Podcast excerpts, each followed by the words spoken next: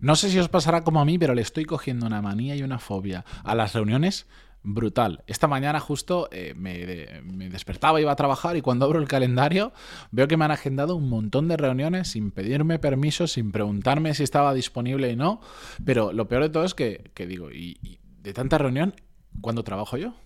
¿Cuándo saco cosas adelante? Las verdaderamente importantes.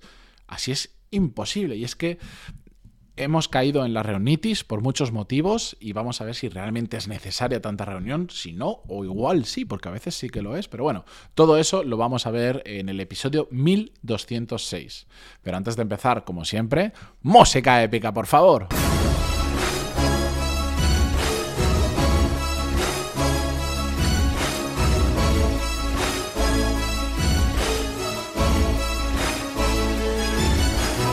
Muy buenos días a todos, bienvenidos, yo soy Matías Pantaloni y esto es Desarrollo Profesional, el podcast donde hablamos sobre todas las técnicas, habilidades, estrategias y trucos necesarios para mejorar cada día en nuestro trabajo.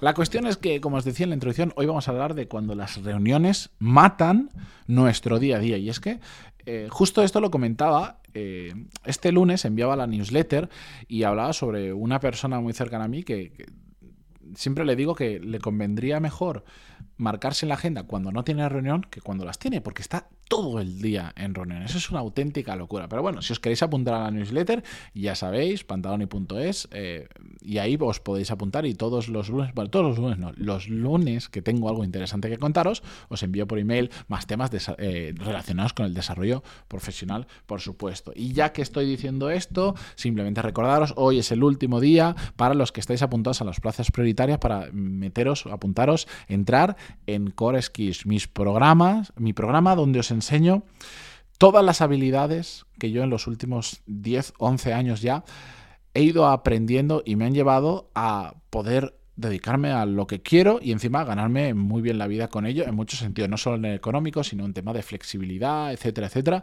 Así que eh, dadle un vistazo, de verdad. Yo muchas veces tampoco quiero pasarme en el podcast contando de qué va Core Skills y todo eso, porque está toda la información ahí y tal, pero de verdad que es increíble eh, si pudiera volcaros todo lo que tengo en la cabeza por lo que he pasado y, de la gente que he visto que después entra en el mismo modo de pensamiento y se pone realmente a apretar, lo que puede cambiar nuestra situación profesional cuando empezamos a, desarrollar esas habilidades que realmente son las que están haciendo de cuello de botella ahora mismo en nuestra carrera profesional. Pero bueno, coreskills.es y tenéis toda la información. Recordar que hasta hoy viernes, último, el último minuto del día, tenéis para apuntar los que estáis en la lista de espera y después las plazas sobrantes las abriré para el resto de personas que no están en la lista de espera y se quieren seguir apuntando hasta el día 17 de febrero, hasta creo que es miércoles de la semana que viene. ¿De acuerdo? Venga, vamos allá, que la introducción ha sido un poquito larga. La cuestión, el gran debate que surge especialmente ahora, al hilo, muy al hilo, de la, vamos a llamarle ya la pospandemia o casi la pospandemia, es reuniones, sí o no. Pero vamos a ponerlo en contexto. Yo tengo una opinión eh, un poco particular sobre esto y de hecho la he ido cambiando con el tiempo. Al principio era cero de reuniones, eh, las detestaba con toda mi alma, intentaba tener ninguna. Y después he ido matizando todo esto. La cuestión es qué ha pasado estos últimos años. Vamos a, vamos a entenderlo. Siempre han existido las reuniones, siempre van a existir las reuniones, pero desde marzo de 2020, con la que nos ha caído, pues han proliferado las reuniones. De repente, no sé si os ha pasado, me imagino que sí, porque con todo el mundo que hablo me dice que, que le pasa igual, que es que eh, se han multiplicado por mucho las reuniones que tenemos a lo largo del día, a lo largo de la semana, por diferentes motivos muy entendibles. ¿eh? Oye, imaginaros, cuando todos tuvimos que empezar a trabajar forzadamente en remoto, los que afortunadamente con todo lo que ha caído hemos podido seguir trabajando, pues es que se generó un caos brutal solo porque no estábamos acostumbrados, bueno, yo sí, pero por un caso particular, pero no estábamos acostumbrados a trabajar en remoto. Y ese caos tendemos a intentar superarlo como intentando reunirnos lo máximo posible para ponernos de acuerdo para lo que sea.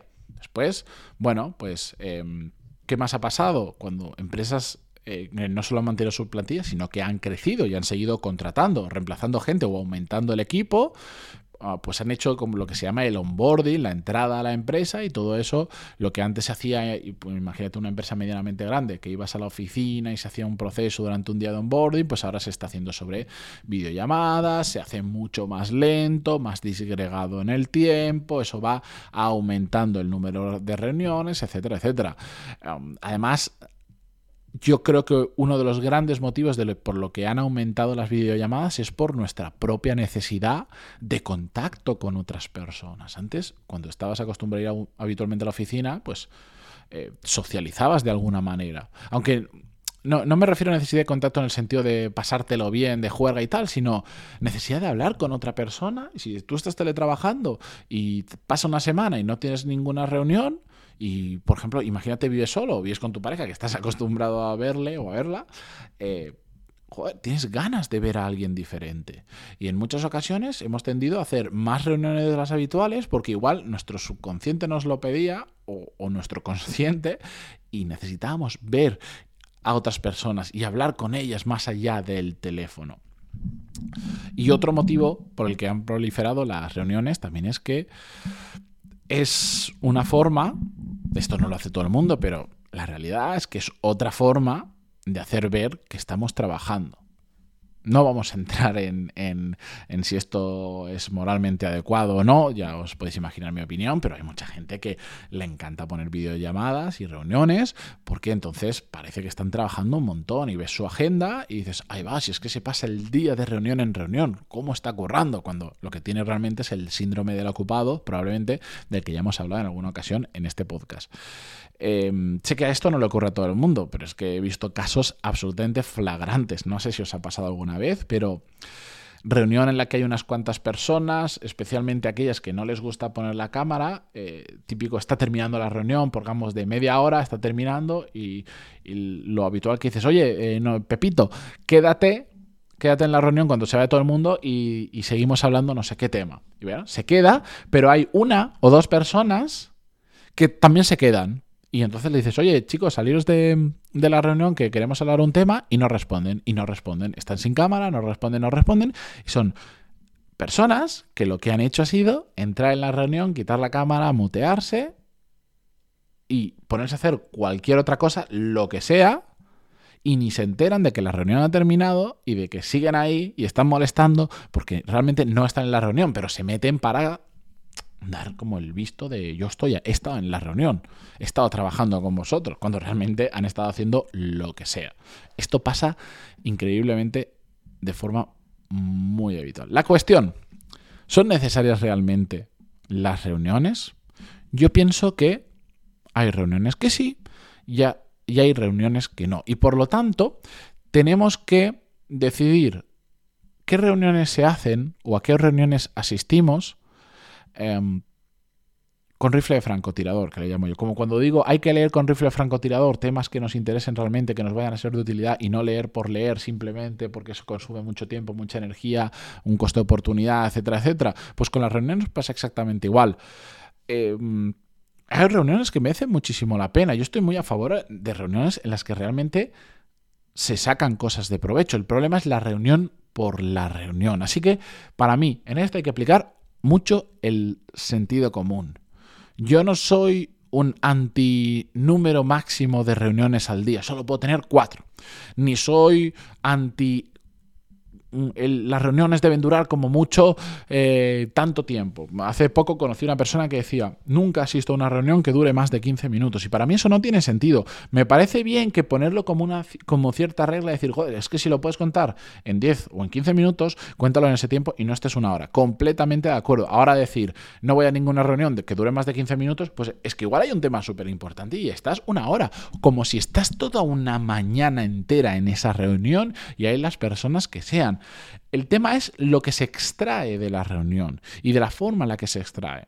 Al igual que no soy anti un número máximo de personas, siempre intento que hayan el número de personas justo. Si se puede hacer entre dos, mejor. Si se tiene que hacer entre cuatro, no pasa nada. Otra cosa es que para una cosa que se puede hacer entre dos, hayan 14 personas perdiendo el tiempo en la misma reunión. Por eso digo, hay que aplicar el sentido común. Hay muchas cosas en nuestro día a día, en nuestro día a día que se resuelven infinitamente mejor si lo haces en una reunión, llámalo por video, sea por videollamado, sea en presencial, me da igual, que si lo haces por email, porque los emails generan una cadena de emails que aquí para allá se pierde el debate como se hace en una reunión, etcétera, etcétera, y hay cosas que, que es mejor hacerlas en reunión. Muchísimo mejor. Yo esta tarde, cuando estoy grabando esto, que es el día antes de publicarlo, esto lo estoy grabando el jueves, pues esta tarde tengo una reunión de tres horas donde somos como 8 o 9 personas. Pero es que nos van a presentar en, una empresa en la que invertí hace no mucho, nos van a presentar el roadmap de el, trayecto que van a hacer conforme los objetivos que hemos puesto que van a hacer las personas que están llevando la empresa de aquí hasta final de año y entonces todos los socios principales de la empresa estamos eh, convocados en esa reunión porque es una reunión es la reunión del año la más importante de todas entonces, me da igual la cantidad de gente que hay, me da igual que dure tres horas.